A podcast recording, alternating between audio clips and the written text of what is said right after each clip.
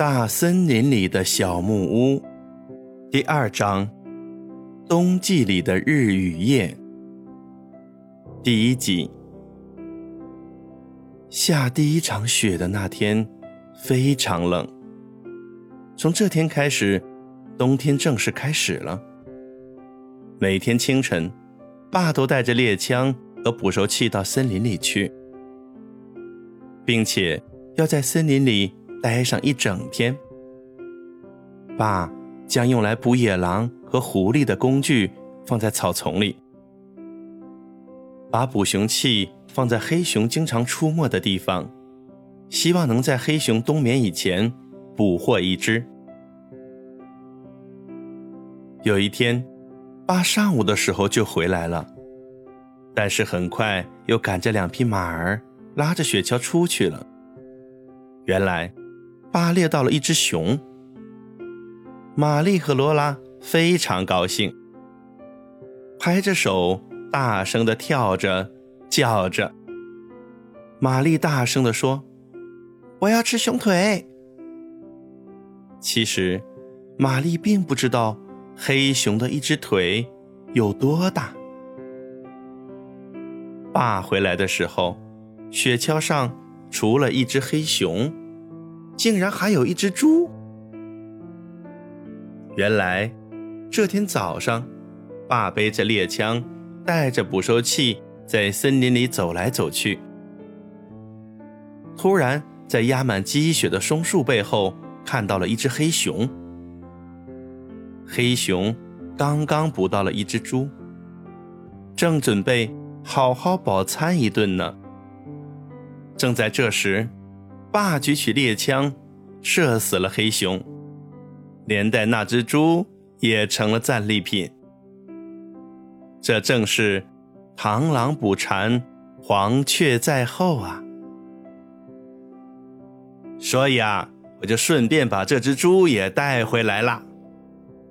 爸开心地说：“那黑熊很厉害的，可以只用后腿站立。”是用两只前掌把那只猪抱起来，动作和咱们人类一模一样。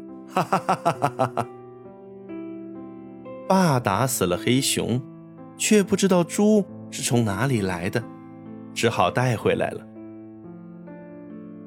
这么一来，罗拉一家就有了十分充足的新鲜肉可以吃了。冬天的寒冷是天然的冷冻室。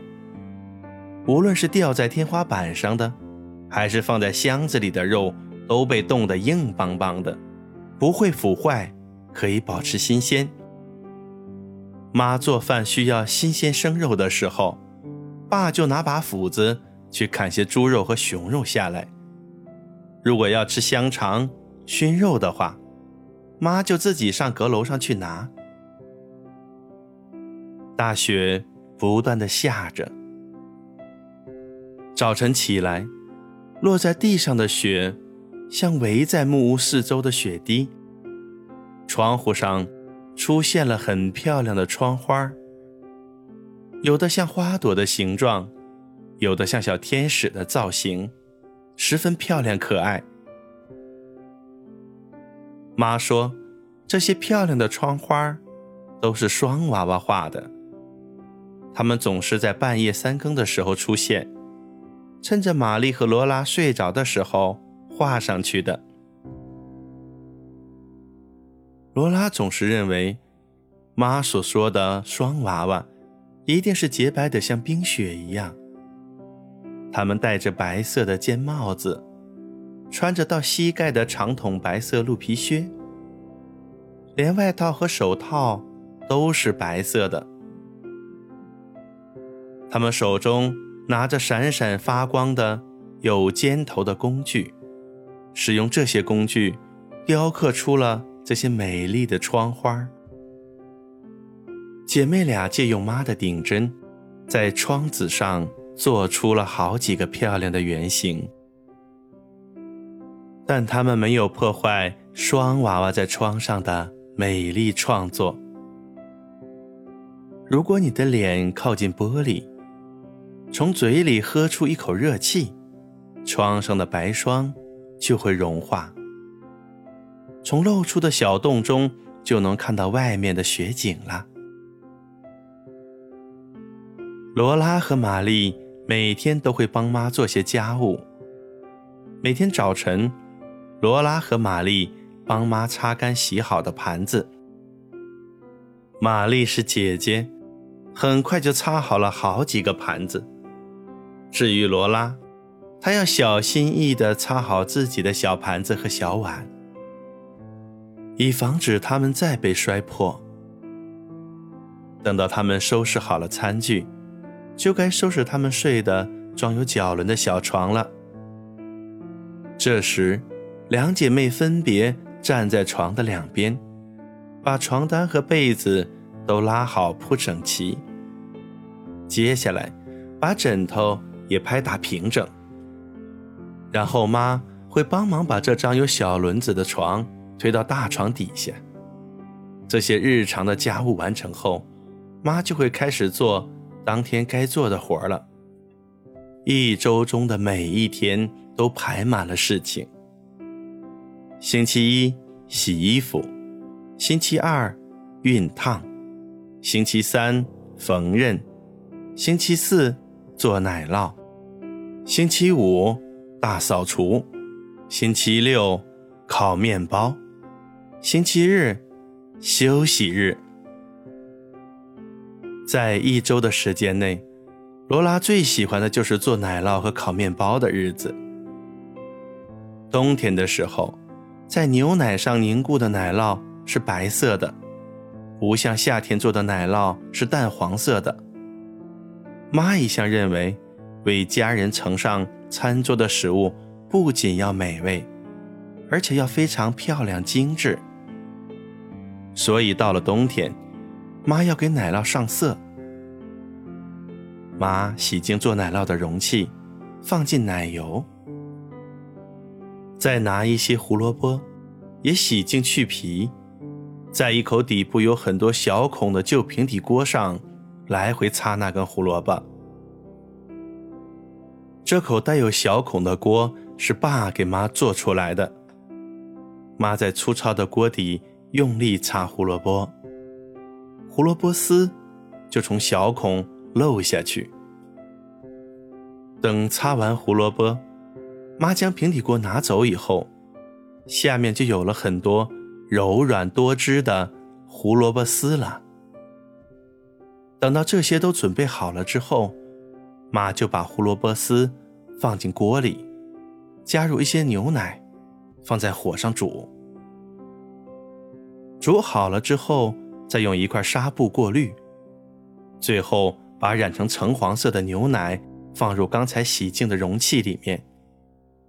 经过这样的处理，奶酪就会变成黄色的了。煮过牛奶的胡萝卜渣很可口，罗拉和玛丽都很喜欢吃。罗拉觉得自己是妹妹，应该多吃一点。而玛丽觉得自己是姐姐，姐姐也应该多吃一点。妈却一向都对两姐妹平均分配。奶酪制作好了以后，妈先用热水把搅拌用的棒子消毒，然后利用棒子上下搅动奶酪。妈搅了一段时间后休息一会儿，玛丽。就帮妈搅奶酪。罗拉也想试试，但是太重了，罗拉觉得有点力不从心。刚开始，奶酪还是很光滑，但经过一段时间的搅拌，就会出现小小的颗粒物。